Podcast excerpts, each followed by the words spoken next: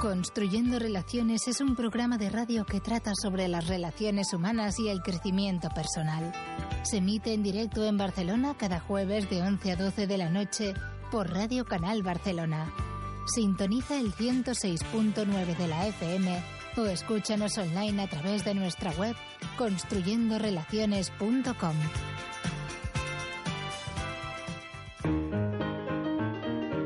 Falguera Optics revisa tu vista. Ofrece asesoramiento personalizado, visual y estético con las primeras marcas en diseño y moda. Visítanos sin compromiso en calle Casanova 78 de Barcelona. falgueraoptics.com.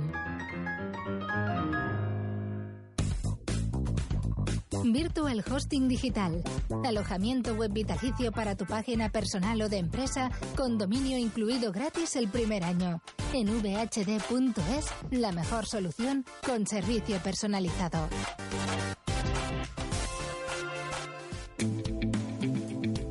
Lea elmundofinanciero.com. 70 años ofreciendo la información económica y financiera más solvente.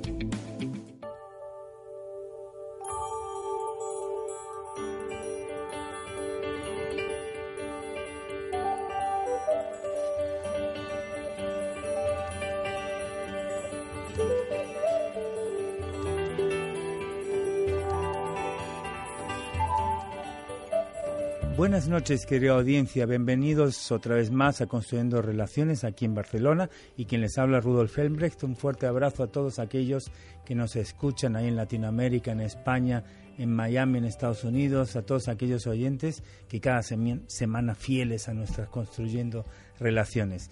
Y esta noche, como siempre, damos bienvenida a nuestro equipo habitual en, en los mandos técnicos, en los controles técnicos. Tenemos a Roberto Espinal, buenas noches. Efraín Cejas, buenas noches. Hoy está muy nervioso, no sé qué le ha pasado con el móvil, se le ha caído la cámara y todo. A Nicolás, que está ahí también en la parte técnica, buenas noches Nicolás. Y cómo no, esta noche a nuestra estrella, siempre a Connie Musi. Buenas noches. Eh, bienvenida Connie, como siempre, nos salva, nos salva cuando Francés se va, ella, ella encantada de estar aquí con nosotros. Una crack, Connie a mi compañero de Martín. Buenas noches, Edward. Buenas noches, Rudolf. ¿Cómo está? Hoy te veo una pajarita increíble, nueva, se te nota con mucha... Estoy feliz, estreno una pajarita. Estrena pajarita. Para aquellos que están en Latinoamérica, un moño, una michi en Perú, una pajarita en España, una corbata de lazo, no sé dónde, en algún país del mundo. Pues si esta noche construiremos relaciones ayurvédicas. Voilà, qué nombre ese, ¿no? Con Elena Saura, enfermera, terapeuta ayurvédica. Buenas noches, Elena. Hola, Bienvenida. Y con Agustí Hernández, también terapeuta ayurvédico o ayurveda, ¿no? Ayurvédico, sí. Ayurvédico y profesor de yoga. Bienvenidos, Agustín. Bienvenido. Gracias por estar aquí con nosotros. Y hacía un experimento esta semana, eh, como siempre suelo hacer, preguntando a la gente cuando hay un tema que no es habitual, digo, ¿qué sabes de esto? ¿no? Y entonces, eh, oye, ¿tú sabes lo que es ayurveda? Y me dice, no, es una dieta. ¿Que estás de dieta? Digo, bueno, yo siempre, pero es una dieta ayurvédica, la dieta ayurvédica. Otro me dice, oye, eso, esto tiene que ver con el yoga. El otro me dice, esto tiene que ver con algo de una filosofía india. Bueno, y va sumando conceptos y al final casi todo tiene que ver con todo, ¿no, queridos amigos? Casi tiene que ver con el yoga, casi tiene que ver con la filosofía, casi tiene que ver con la alimentación. Y otra vez, parece que el, móvil hoy, la cámara de Twitter no quiere quedarse con nosotros. Y, no nos ha pasado nada, ha sido solamente la cámara de Twitter que se ha caído. Déjala, Connie, no pasa nada, déjala. Entonces, pues seguimos hablando del tema de, eh, de la Ayurveda, ¿no? Pues al final, eh, tomando todas estas impresiones de la gente de lo que dice, se conoce muy poco en general, o se conocen ciertas cosas. También están, que me dijeron, hay un masaje, es un masaje esto, es algo de masajes. Pues también es masajes, curiosamente. Entonces, todo tiene que ver con todo, podríamos decir, que la medicina ayurvédica, que es lo que es, o como decías tú, Elena, el otro día, una filosofía, ¿no? Una filosofía, una filosofía de vida. Una filosofía de vida pero se conoce, diríamos, según el diccionario, como una medicina tradicional india, ¿no? Es así. O hindú, ¿no? Sí, India. India. Bien, eh, y explicarnos un poco, a ver cuál de los dos, ¿qué es exactamente o cómo definiríamos el ayurveda? La ayurveda es eso. La, bueno, la definición o la mm, traducción literal del sánscrito es ayu, que es vida, y Veda es ciencia conocimiento, pero en realidad es eso, es mucho más que una ciencia o filosofía, una ciencia o conocimiento de la vida, es una filosofía de vida. Con lo cual, aquello que decimos como medicina tradicional va mucho más allá el concepto, ¿verdad? Sí, va mucho más allá. Mucho más, allá. Hoy, hoy, tengo, hoy, hoy me, me lengua la traba, ¿eh? No sé qué pasa, pero estoy, no debo tener algún ayurvédico hoy, no me, no me estoy desequilibrado. Pues bien, volviendo al tema eh, del ayurvédico, diríamos que eh, me llama la atención ¿no? el tema del diagnóstico, porque decimos, bueno, es una medicina, es una filosofía que trata de equilibrar nuestro cuerpo, nuestra mente, ¿no? nuestras emociones y el alma, todo en conjunto. Y tiene todo que ver con todo. O sea, si estamos eh, flojos de las emociones o nuestra alimentación no es la correcta o estamos muy nerviosos o tenemos algún problema, todo esto se nota en nuestra salud. ¿Cómo es esto, Elena? Cuéntanos. Todo está relacionado, somos un pack. No, no podemos separar una, una parte de otra. Si un día estás con un dolor de cabeza, no vas a estar de buen humor y no te vas a encontrar bien o si, o si al revés, un día estás de mal humor, pues posiblemente a lo mejor te duela algo o tengas algún otro problema físico. Somos un pack, no se puede separar. Con lo cual lo que hace la medicina ayurvédica o esta filosofía de vida es tratar de equilibrar todos esos aspectos de nuestra vida que nos hacen en algún momento o estar de mal humor o sentirnos mal o que nos tengamos alguna dolencia y eh, analiza todo esto para de alguna forma darnos la medicina o la automedicina para compensar este desequilibrio. Me ha salido bien, ¿eh? Casi. Ha salido maravilloso. Perfecto. Me ha salido casi bien y no me la vi, y no lo he leído, audiencia, no lo he leído. pues bueno, contar, contarnos un, poco más y después dejo a mis, a mis compañeros que están ansiosos de preguntar algunas cosas raras. no sé de qué va. Contarnos un poco más. Eh, Agustí, ¿cómo entraste en este mundo de, de la medicina ayurvédica o terapeuta ayurvédico? ¿Y qué te ha traído todo esto? ¿De qué forma comenzaste? Y, porque eres profesor de yoga, entiendo, ¿no? Sí, sí, Entonces, a través del yoga, que es una, diremos, uno de los tratamientos que utiliza la medicina ayurvédica para mejorar tu salud. Lo entiendo así. Cuéntanos cómo, en qué parte o cómo lo hace. Vale. Em, el, yoga, la ayurveda utiliza el yoga como si fuera una pata de su tratamiento. ¿sí? Em, utilizamos el ayurveda entonces se dice que tienes que hacer como respiraciones o práctica física a través del yoga, a través de la concentración mental. Y esto, la filosofía del yoga lo aporta. ¿no? Entonces, eh, un poquito lo que utilizamos es llevar la mente a un estado calmado a través de posturas y todo. Yo precisamente empecé a, a conocer la ayurveda a través del yoga.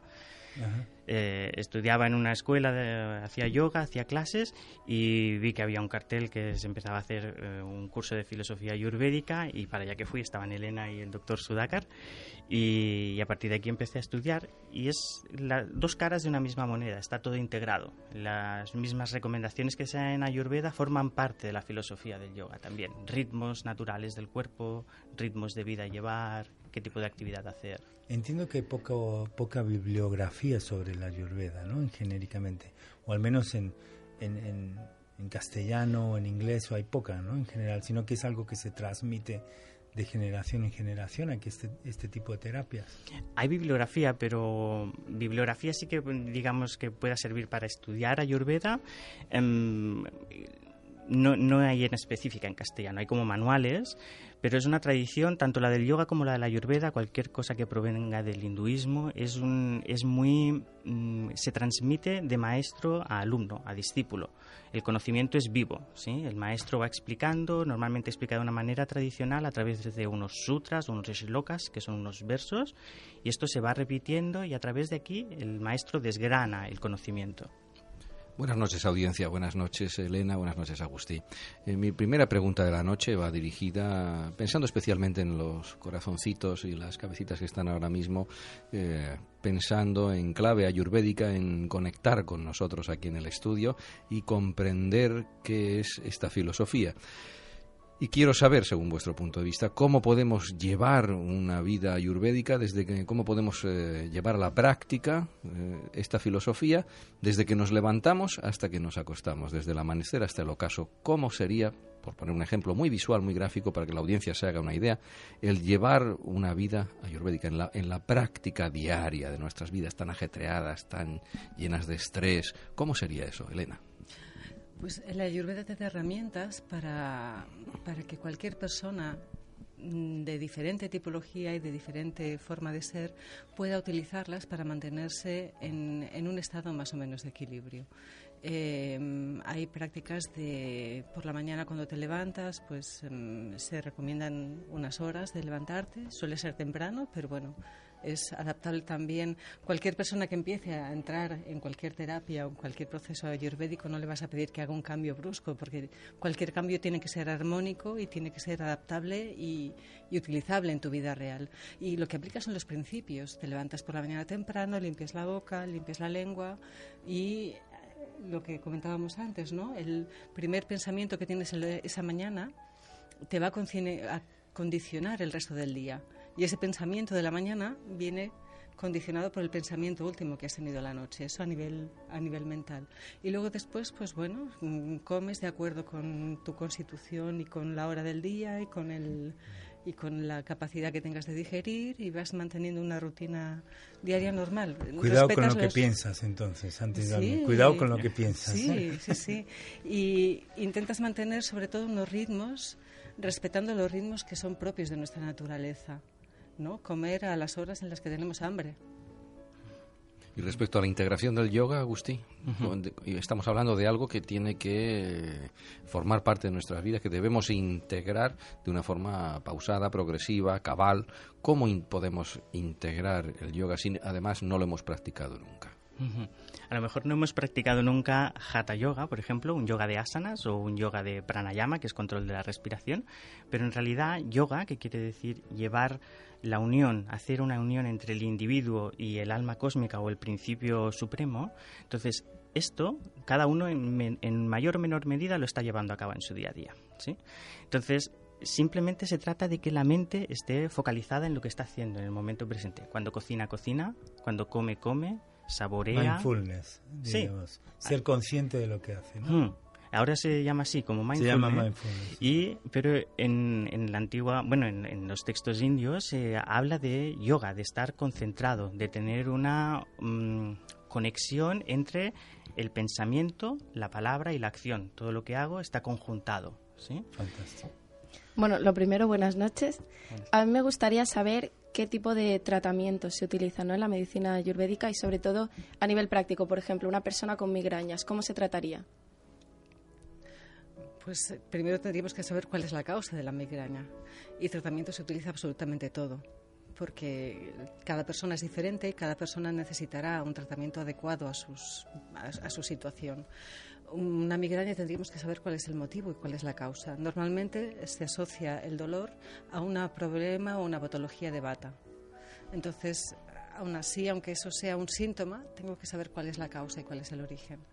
No tratamos enfermedades, tratamos personas. Muy interesante. Volviendo a eso, hablábamos de una de las patas, que era el yoga. Otra tengo entendido que son las emociones, ¿no? Cuéntanos un poco las emociones y luego quiero que hablemos de esto que es bata, pite, capa, que parece una cosa como, como, como de niños que dicen alguna historia, pero que no, que, que es algo interesante, ¿no? Explicarnos un poco eh, de las patas para, para que la gente entienda que dijimos unas es el, yoga, la otra son las emociones, la alimentación, por eso de dieta ayurvédica, ¿no? ¿Y qué más? Para que tengamos así un poco en genéricamente de, de lo que hacemos la mental que decías tú, Agustín. Después están también todos los remedios y tratamientos que se utilizan, ¿no? Remedios de plantas, de preparaciones y tratamientos como puede ser masaje ayurvédico, terapias localizadas. Todo, todo esto también forma parte. O sea que un tratamiento no quiere decir que sea solo una cosa, sino que es una combinación de, tratamientos, por decirlo Es una combinación de acciones que lo que intentan es llevar a esa persona de nuevo a su equilibrio. Y hablando de equilibrio, para que una persona eh, de alguna manera pueda saber exactamente qué es lo que mejor le va para encontrar ese punto de equilibrio, es importante saber eh, cómo le afectan las cosas y qué es lo que realmente le va para adaptarse precisamente a esa dieta de una forma más armónica y saber también, yo quería que nos explicarais, y yo creo que a la audiencia le gustará, eh, cómo podemos reconocernos cómo profundizar precisamente en esa conciencia a través de esos grupos de personalidad ¿eh? Eh, desde ese enfoque ayurvédico al grupo al que pertenecemos para precisamente saber que, vamos a encontrar una, una, una, armonía precisamente ¿no? Sí, Vata, Pitta y Kapha son unos principios que regulan nuestra fisiología corporal pero que también forman parte de lo que sería nuestra constitución ¿no? Todos tenemos el mismo origen, como bien explicaba Agustín antes, pero lógicamente todos somos diferentes. Y eso nos, nos, nos facilita o nos mm, la belleza de, este, de esta medicina es eso que contempla que todos tenemos el mismo origen pero también da valor a esa individualidad de cada persona. A nivel de constituciones bata eh, son aquellas personas que son muy delgadas muy de una estructura muy muy fina eh, son aquellos que habitualmente los vemos y dices, mira, el canilla es este, este es el bata, aquella persona que es muy delgada. Tienen una piel más bien fina, eh, suelen tener los dientes eh, torcidos o movidos, o son los que necesitan siempre ortodoncia.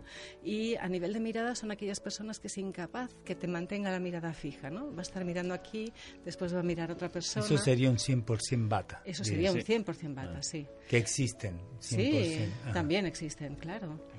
Sí, también existen. Siempre hay una pequeña proporción de alguno de los otros dos, pero cuando una predominancia es muy elevada en bata, pues decimos que es casi puramente bata. Diríamos, perdón, para que la audiencia se quede, diríamos que estos son los dos, ya son bioenergías, ¿no? Llamados bioenergías. Sí, se les llama bioenergías pero nosotros consideramos que tienen una, una, presencia física, porque a nivel fisiológico, por ejemplo, pita sería todo aquello que es metabolismo y nuestros jugos gástricos son físicos. Vale. Por mucho que sea que no diremos, también podremos decir mental o ya pasamos a otro, a otro tipo de, de nombres, a otro tipo de doshas, los mentales. No, actúan también a nivel mental, los otros actúan a nivel de los pensamientos sutiles, ¿sí? que sería otra cosa. Vale, luego, los tocaremos. Sí, iremos más adelante. Entonces, nos decías que este, estos, em, la combinación de estos bata capa y de pita capa, o sea que hay un 100, algunos que pueden ser 100% de pita o de capa, pero también las combinaciones entre, eh, entre ambas, entre las diferentes mm. eh, energías. Habitualmente suelen ser combinaciones. Es no, es frecuente encontrarse con personas puramente bata o puramente pita o puramente cafa. Suelen ser combinaciones de bata pita o pita bata, de mm, bata cafa o cafa bata o de pita cafa y cafa pita. Y después hay otra constitución más, que esta también es bastante más infrecuente, que sería lo que se llama en sánscrito sama prakruti, que serían el, equilibrado, bata, pita y cafa en el mismo nivel el combinado, el que está equilibrado. Sí, pero bueno, eso no quiere decir que estemos en equilibrio. Diremos que podría decir que una energía esté en equilibrio, pero alguna otra no. Sí, eh, el equilibrio es el con el que tú naces. La persona que es pitabata, eh, su equilibrio será estar en pitabata. No, no, tener eh, bata, pita y café equilibrado porque esa es su naturaleza. Bueno, a mí me gustaría que siguieras explicando las características de cada uno, porque te has quedado en bata, ¿verdad? Sí, me he quedado en bata. Después hemos ido para adelante avanzando y la audiencia decir, ya no sé de qué hablan. Los batas son aquellas personas, eso, de estructura física muy delgada, son los que habitualmente nos dan una envidia horrible, porque son aquellas personas que nos dicen, uy, voy a hacer una dieta a ver si gano dos kilos. Son la envidia habitual tienen una forma de caminar muy rápida, tienen muy buena memoria a corto plazo, pero mala a largo plazo. Son los de la memoria de pez. Eh, a nivel de amistades son los que tienen intereses muy comunes, tienen, comparten intereses con muchísimas personas y son las perfectas relaciones públicas. Eh, en Facebook tendrán a lo mejor 1.500 amigos, ¿no? por poner así un ejemplo. Y tienen poca tolerancia a la actividad se cansan, tienen que regular su actividad diaria porque al final del día pueden acabar cansados. Y otra de las características es que como tienen muchos intereses por muchas cosas, empiezan muchas actividades, pero les cuesta acabarlas, ¿no? Sería la pantalla de Windows con 20 mm, mm, pestañas abiertas sin, sin cerrar ninguna. A nivel de enfado, son personas que se pueden enfadar muchísimo por una tontería de nada y por algo que es realmente importante, no enfadarse nada. Y a nivel de emociones negativas, eh, pueden tener una cierta tendencia al miedo. Ante una situación de miedo, todos tendremos miedo, pero ante una situación nueva, el bata siempre reaccionará con miedo. Mm, ya sé que parece contradictorio que sea entusiasta y que tenga miedo a la vez, pero puedo tener muchas ganas de hacer cosas, pero siempre estará con el easy, esto me va bien easy, no me va mal easy, esa será la tendencia. Y entonces el CAFA, el, CAFA es completamente completamente opuesto. El CAFA, con mirar el escaparate, ya ha ganado los dos kilos que estaba intentando ganar el Bata mm, comiéndose la dieta. Su estructura física es grande y tienen una piel más gruesa, un pelo grueso, los dientes son aquella sonrisa profidente de todos los anuncios y tienen una buena memoria a largo plazo, pero muy poca memoria a corto plazo. A nivel de actividad, mm, cualquier actividad que empiezan les costará empezarla, pero la acaban a su plazo y a su término. Y a nivel de amistades tendrán pocas amistades, pero las que tengan las tendrán de aquellos que tienen amigos de la infancia, de cuando iban a, a primero de eso o cuando eran pequeñitos.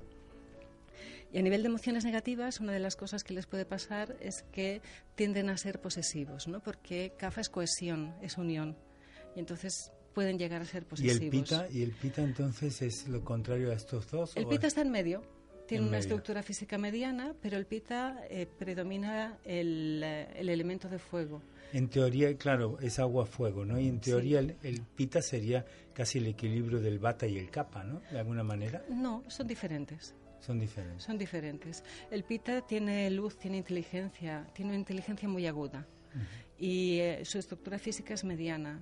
Eh, se caracterizan porque su piel suele estar llena de pecas y o bien tienen calvicie o canas prematuras. Esa es la característica del pita. Eh, pueden ganar y perder peso con facilidad, pero hay una característica importantísima. El bata y el cafa pueden saltarse una comida, pero el pita a su hora come o muerde. y volviendo a este tema, claro, vosotros utilizáis todas estas características o estas combinaciones de energía sumadas naturalmente a las características físicas y psicoemocionales, ¿no? Porque eh, pita y capa también son características físicas. Sí. Fisiológicas también, cada uno tiene su característica, o sea, fisiológica, emocional y física, ¿no? Y a través de esto podéis determinar naturalmente si esa persona que tiene un malestar y es un vita, eh, vita bata o lo que eh, está eh, no está equilibrado, ¿no? Hmm. Con lo cual ahí podéis actuar en la, en la terapia para mejorar ese equilibrio. Y tienes que tener también en cuenta su constitución para no descompensarlo. Claro.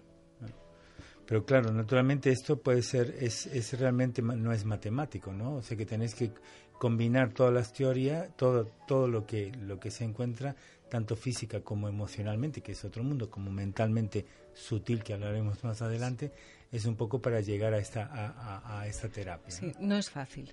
No es fácil. No es fácil.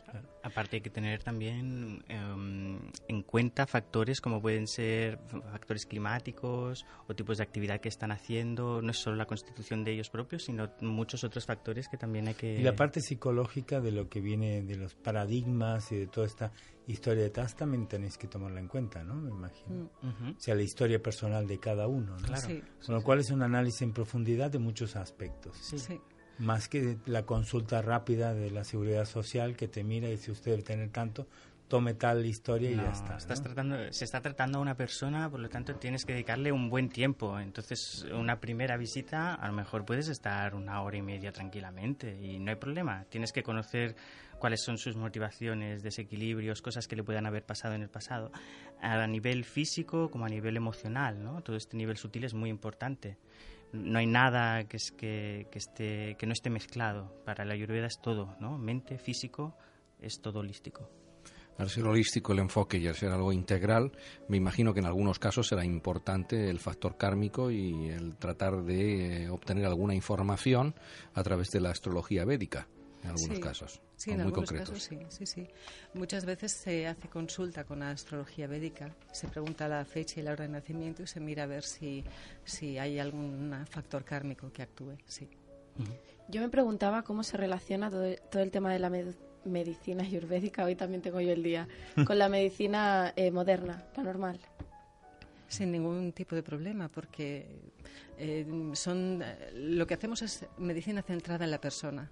Y lo que nos interesa es que la persona obtenga los mejores resultados. Si eso implica que esta persona tiene que ir a operarse o hacerse la intervención X, pues que vaya y bienvenido. Se complementan, Se complementan, claro que sí, no, no son excluyentes.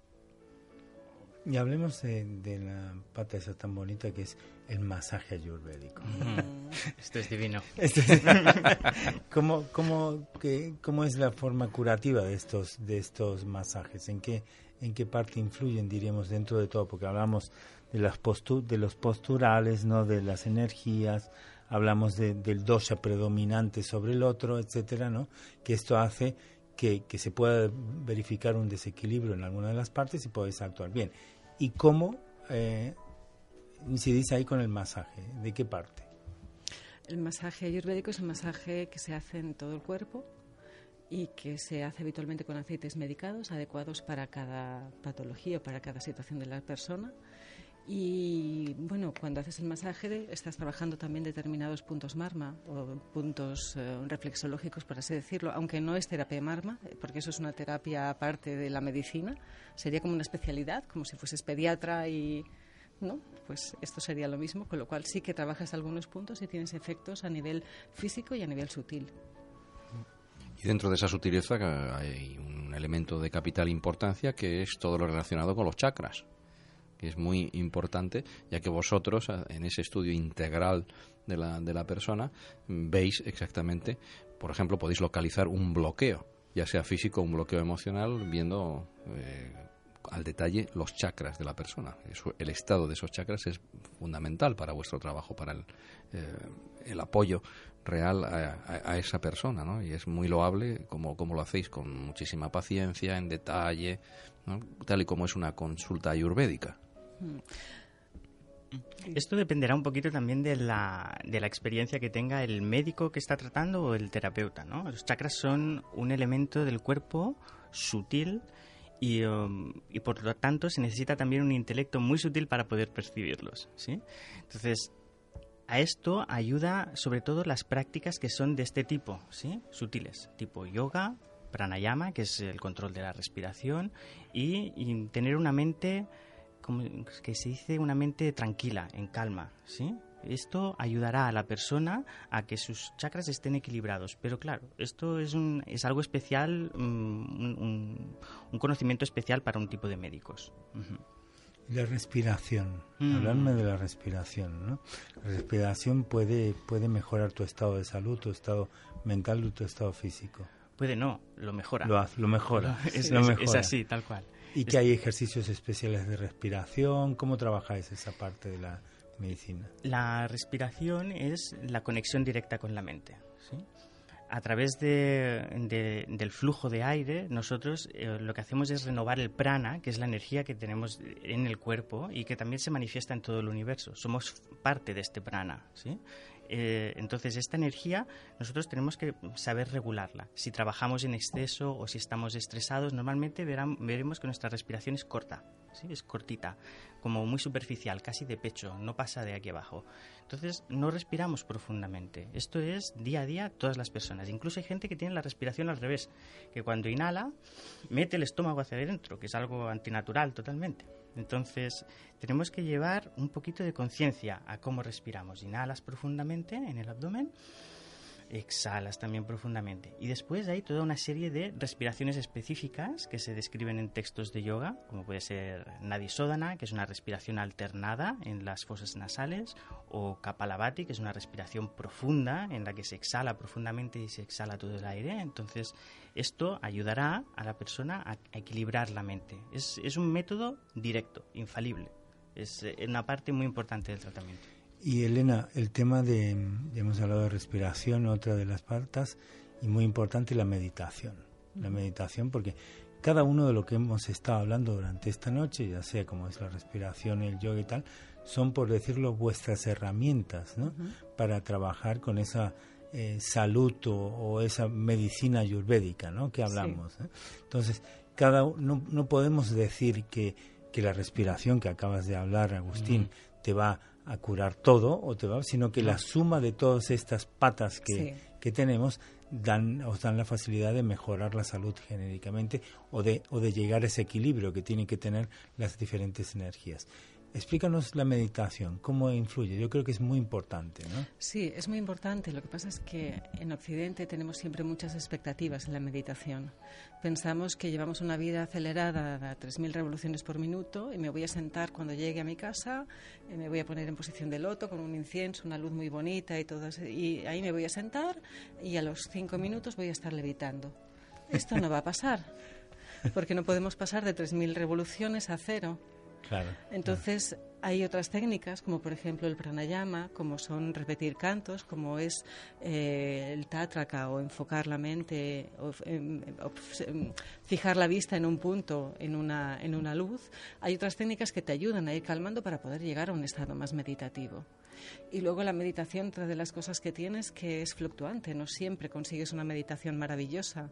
Hay veces que meditas y que todo es perfecto y calmas la mente y llegas a ese, a ese punto en el que rozas eh, esa sensación de dicha y de felicidad desde dentro.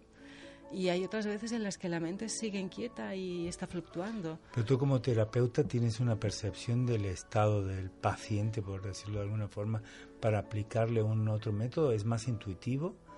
No, tienes herramientas. Tienes herramientas. Tienes, herramientas porque el conocimiento del Vata Pitakafa y el conocimiento de la parte energética de, las, del ego mental te ayuda a ver un poco cuáles son las características de las personas. Entonces, una persona que tiene muchos rayas, no le voy a decir nunca que haga una meditación. Le pediré a lo mejor que empiece a escuchar música suave antes de irse a dormir. Esto de muchas rayas suena a estar rayado. no sé si es correcto, pero, pero si no hacemos la pausa ahora vamos a rayar el tema. Con lo cual vamos a ver qué tema, qué tema nos ha traído hoy nuestro compañero técnico Efraín, que hoy ha tenido mala suerte con el pobre, con, el, con la cámara de, del del periscopio y se le ha caído dos veces. Buenas noches, Efraín. ¿Qué escucharemos esta noche? Muy buenas noches, audiencia. ¿Qué tal?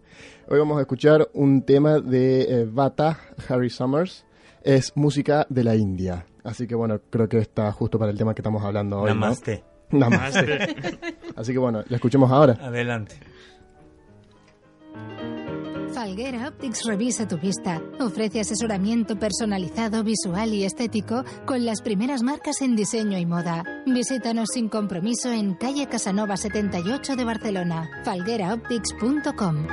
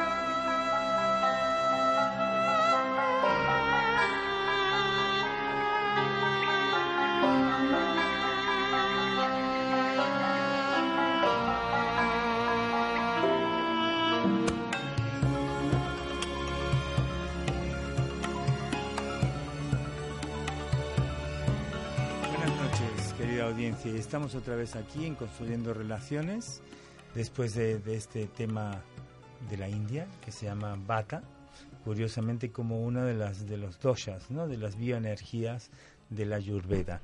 Y estamos esta noche con Elena Saura, eh, enfermera y terapeuta Ayurveda, y con Agustín Hernández, terapeuta, terapeuta Ayurveda y profesor de yoga, hablando de Ayurveda. ¿no?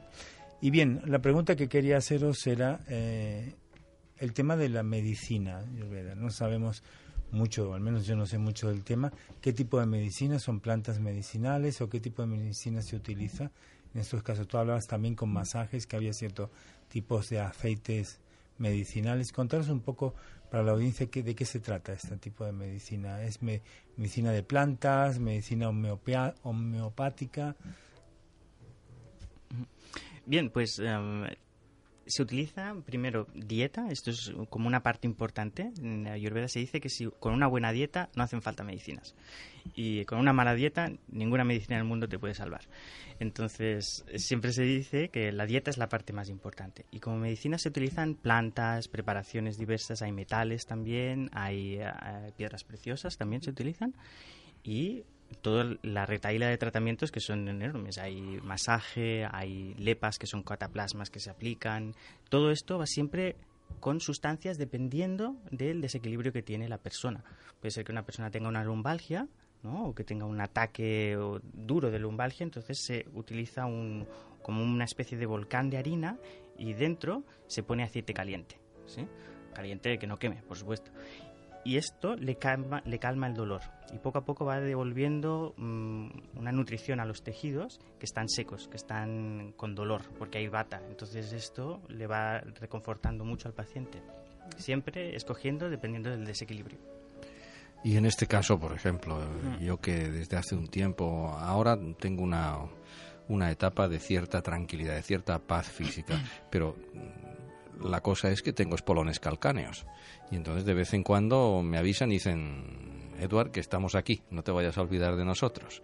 Eh, esto verdaderamente eh, para que la audiencia, sobre todo los que padecen lo mismo que yo, eh, lo tengan claro, se puede enfocar perfectamente a través de la ayurveda, ¿no es cierto? Sí, se puede enfocar perfectamente desde el punto de vista de la ayurveda, no solo a través de tratamientos locales, sino también, también mirando cuál es la rutina diaria, mirando cuál es la alimentación, se, se mira el pack completo, no miramos solo el síntoma o el problema que tengas a nivel local las emociones en este caso son fundamentales. ¿no? Mi, reacción y aprender a verlo desde otro ángulo será fundamental. y también la terapia de relajación a través del yoga me puede ayudar muchísimo a darle un giro al problema y tener más bienestar. Todo creo. Es un, todo es un pack, sí, sí.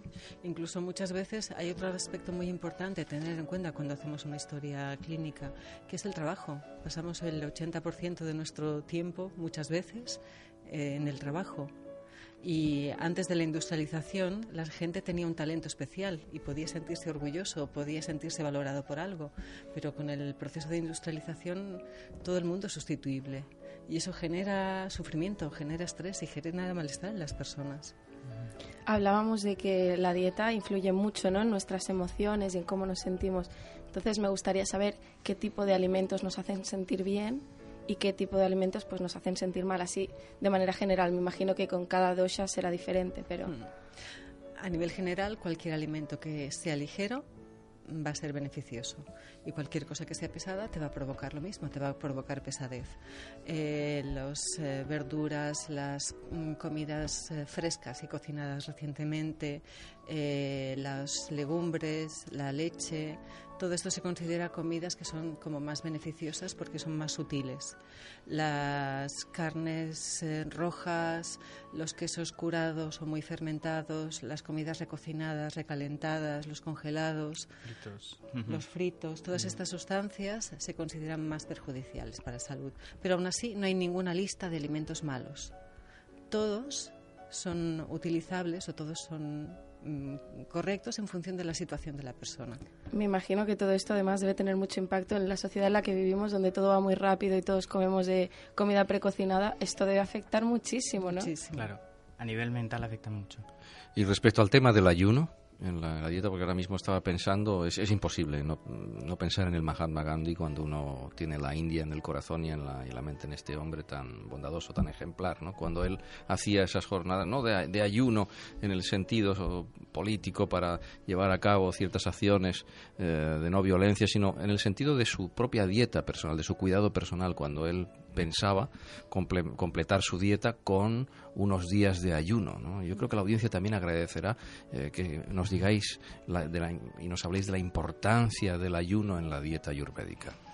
Bien, depende un poquito la nutrición, nosotros la, tenemos que ser capaces de asimilarla. Esto es como un fuego, tenemos una hoguera y hay un fuego, nosotros le ponemos una cantidad eh, exacta de madera. Si le ponemos más madera, ese fuego no va a quemar con nosotros pasa lo mismo. Si comemos en exceso por cantidad o por calidad, no vamos a poder digerirlo. Entonces el cuerpo poco a poco va a generar toxinas. Un ayuno puede ayudar a, rebajar este nivel de toxinas, a aportar más ligereza. Hay veces que son ayunos que se hace solo con sopas con, y con sustancias digestivas como el jengibre o el comino, o puede haber ayunos un poquito con algo de arroz, algo de legumbre, dependerá del desequilibrio de la persona siempre mirándolo. O sea que Gandhi no solo era bondadoso, sino que además era muy inteligente. Por supuesto. Pero me imagino que todo el tema del ayuno se tiene que hacer con cierta preparación, ¿no? No es que dejes de comer así de golpe. No, no, no. Y se hace en ciertas, en ciertas ocasiones específicas. No todo el mundo puede ayunar eh, bajo las mismas condiciones. Claro, me imagino que, por ejemplo, una persona vegetariana que lleva una, una dieta muy ligera lo debe tener más fácil, ¿no? Para...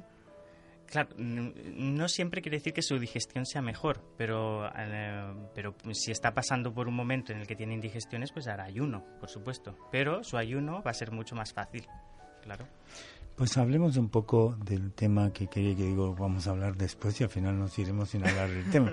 Pues de los de los satas, rajas y tamas, las cualidades de la mente, ¿no?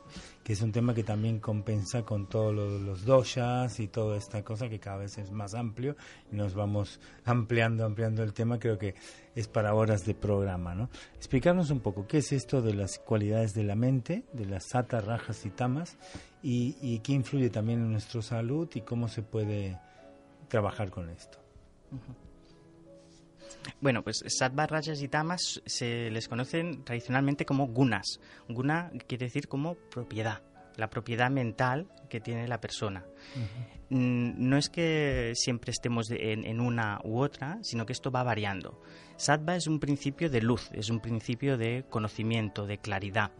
Eh, aporta sobre todo emociones tipo la empatía, la alegría, la felicidad por sí misma, que no depende de nada e-, externo. Tamas es totalmente lo contrario, es oscuridad, es inercia, es la que pone límite a esta luz de sattva. ¿Sí? Mm y entre medio está rayas, que es un principio de dinamismo. Este principio que yo tengo una idea, algo que viene desde Sattva, una idea de que quiero hacer un proyecto y cómo lo voy a llevar a cabo a través del dinamismo de rayas, ¿sí? que es el que me va a llevar a poder planificar las acciones y poco a poco mm, plasmar ese proyecto. Y tú antes comentabas que para, por ejemplo, para tratar a una persona esto influye mucho, ¿no? A la hora de tú hacer tu diagnóstico, según en qué en qué momento se encuentra esa persona mentalmente variará, ¿no? Sí, es muy importante tenerlo en cuenta porque una de las grandes dificultades que hay en cualquier sistema de salud es la adherencia al tratamiento. Entonces, una persona que, eh, en la que predomina la SAT vacuna, pues va a ser muy fácil. Solo hay que explicarle qué es lo que tiene que hacer, lo seguirá y nada más. La persona que está en rayas, eh, cuando le quieras que haya esa adherencia al tratamiento para que obtenga el máximo beneficio, tendrás que explicarle qué es lo que va a obtener, qué es lo que va a ganar con ese, con ese tratamiento. Y una persona que está en tamas, lo tengo que estar muy segura de que ese tratamiento lo va a poder seguir. Porque si está en tamas, puede que incluso sea una contraindicación para que haga un tratamiento. Tendré que tratar tamas antes de hacerle tratamiento. Curiosamente, incluso hay, hay diferentes tipos de alimentos, que ahí vendría la dieta ayurvédica, para tratar los tipos de mentalidades, ¿no? O sea, o la mentalidad que en ese momento estés, ¿no? Si estás raya o si estás sattva, sattva o, tamas, ¿no? Claro. O sea, el tamas sería el típico negativo, ¿no? Que, que, el típico negativo estaría comiendo en ese, en ese tema eh, comida recalentada, etcétera, eh, alcohol, whisky, todo eso. Contribuyen. Contribuyen a esta parte negativamente negativa. Por Todos hemos tenido un periodo de tamas en, un fin de semana que nos hemos sentido miserables, desgraciados y fatal. Y ahí tenemos un menú para salir. No solo es a nivel de alimentación, sino que también es a nivel de actividad. Yo puedo elegir actividades que me vayan a llevar a tamas, que me vayan a llevar a rayas o que me vayan a llevar a sattva. Ah, y volviendo, indicando por este tema, ya nos vamos, vamos al camino de las relaciones, ¿no? O sea, mm. porque toda esta, esta actitud mental, llamémoslo así, más las energías que tenemos por el pita, el llave perdido. Exacto. Eh, si sumamos todo esto, eh, nos podemos tener una persona con un tipo de personalidad abierta a un tipo de relación o no. Estamos ahí de acuerdo y quizás la alimentación que lleve le sea propenso a un tipo de relación mejor o no. Contarnos un poco sobre este tema. Bien, Bata, Pita y Kapha, en el cuerpo, los tres son necesarios. Los tres son necesarios para que el cuerpo funcione. Tienen que existir. Tienen que existir. La combinación. Claro. Sattva, Rajas, Tamas también existen, pero la preferencia, según en la Ayurveda, es que la mente solo sea sádvica, que solo tenga componentes de luz, de compasión, de felicidad. Ojalá fuese cierto esto, porque el mundo sería todo paz. ¿Por qué? porque es nuestra originalidad. Nuestra originalidad es esto, todos venimos de lo mismo. Todos, no solo los seres humanos, sino animales, plantas, naturaleza. Todo esto viene de un origen y en este origen todo es feliz, es dichoso, comparte, hay compasión, hay fe, hay cualidades que son exaltadas. Y esto es la perspectiva que, que, tenemos que tener. En cierta parte he leído que habláis también del apego y del ego, curiosamente, ¿no? En esto. Y es curioso que esto tan antiguo ya haya descubierto lo que es el apego y lo que es el ego. Eh, ¿Y, y cómo, cómo se nota esto en estas actitudes mentales? ¿Cuáles son las del apego y cuáles las del ego? Pues a ver, el, las del ego, a ver, apegos todos tenemos y ego todos tenemos, y el ego es necesario. Se tiende a, poner el ego como, como, algo malo, pero el ego todos lo necesitamos, pues si no, ni siquiera respiraríamos. Claro. Nos dejaríamos estar. Dejaríamos estar. Entonces, mm, tampoco. En esta filosofía lo que no tendemos es a ir a los extremos. ¿sí? A nivel del apego, mm, el apego es importantísimo porque mm, la medicina ayurvédica empezó a desarrollarse o empezó a extenderse precisamente porque la sociedad empezó a cambiar. La gente dejó de autoabastecerse y empezaron a acumular cosas. Y ese cambio mental de apego em, se intuyó como que sería el origen de muchas enfermedades. Cualquier cosa que adquiero me va a generar mm, diferentes emociones. La primera, la alegría de tenerla y luego el miedo a perderla. La y la necesidad y después el miedo a perderla, claro. Y, mm, claro, miremos cuántas cosas tenemos hoy en día y cuántas realmente son necesarias y cuántas no. Cuantos más apegos tenemos, más preocupaciones, más pensamientos, más actividad mental, más nerviosismo, más todo. Entonces es el pez que se muerde la cola. Podríamos decir que también dentro de la medicina, eh, a través de esto que hemos visto, también se puede mejorar las relaciones, ¿no? Porque muchas veces las relaciones son causas o tener malas relaciones en base a nuestra actitud mental eh, pueden ser causas de también de enfermedades, ¿no? Sí. Entiendo. Mm.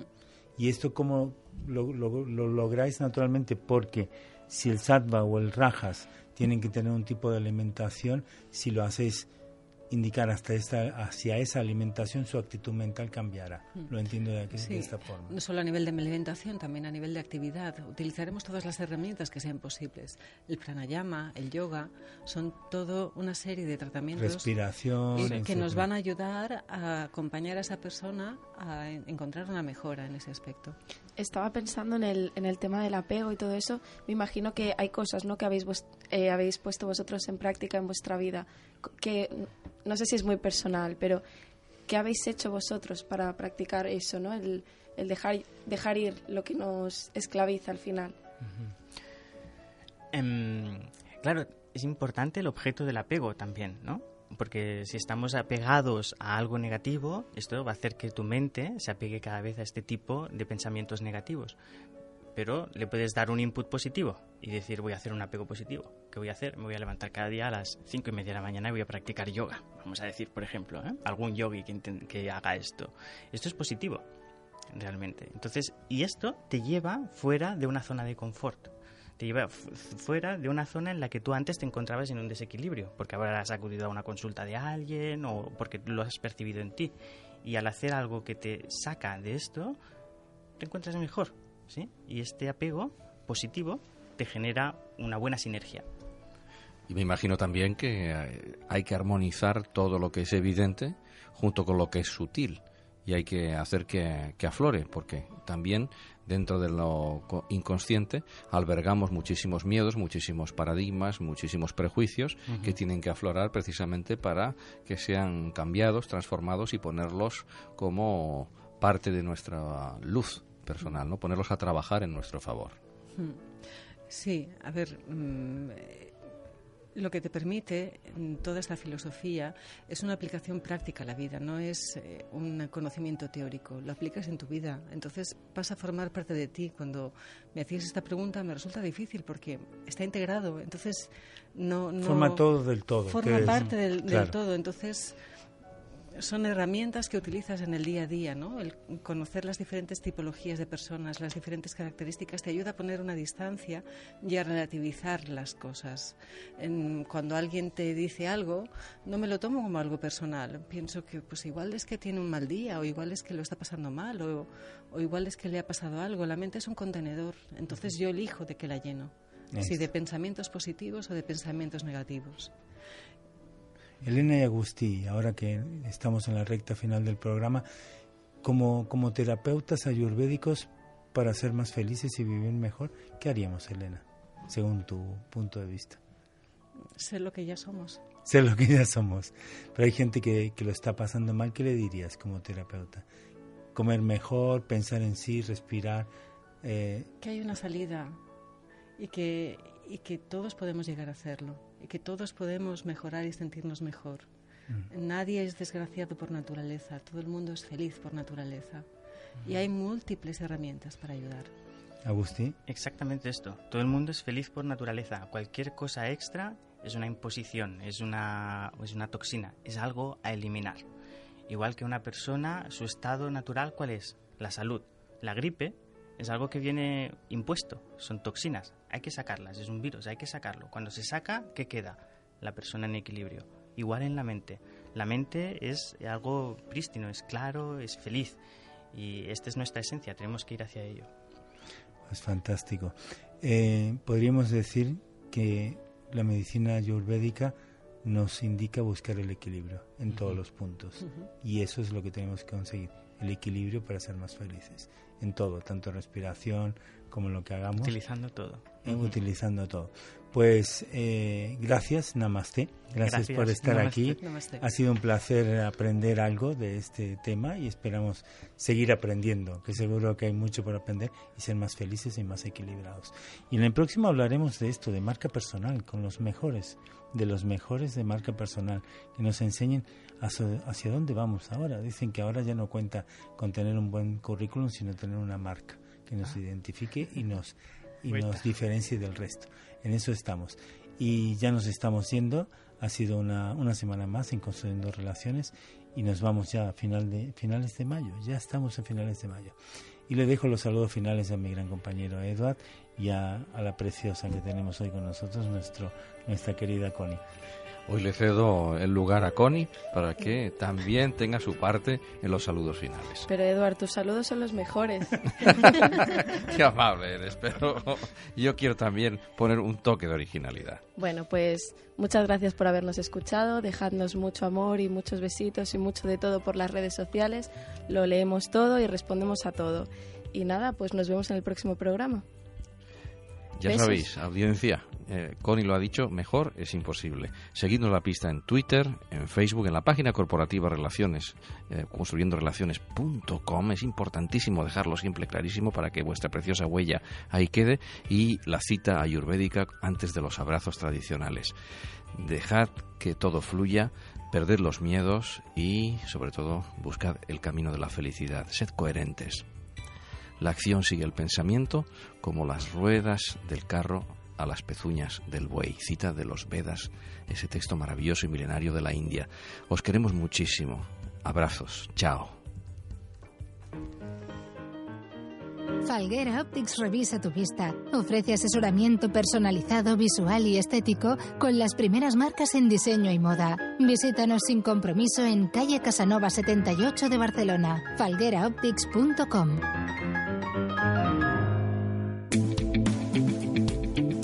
elmundofinanciero.com. 70 años ofreciendo la información económica y financiera más solvente. Construyendo Relaciones es un programa de radio que trata sobre las relaciones humanas y el crecimiento personal. Se emite en directo en Barcelona cada jueves de 11 a 12 de la noche por Radio Canal Barcelona. Sintoniza el 106.9 de la FM o escúchanos online a través de nuestra web construyendorelaciones.com.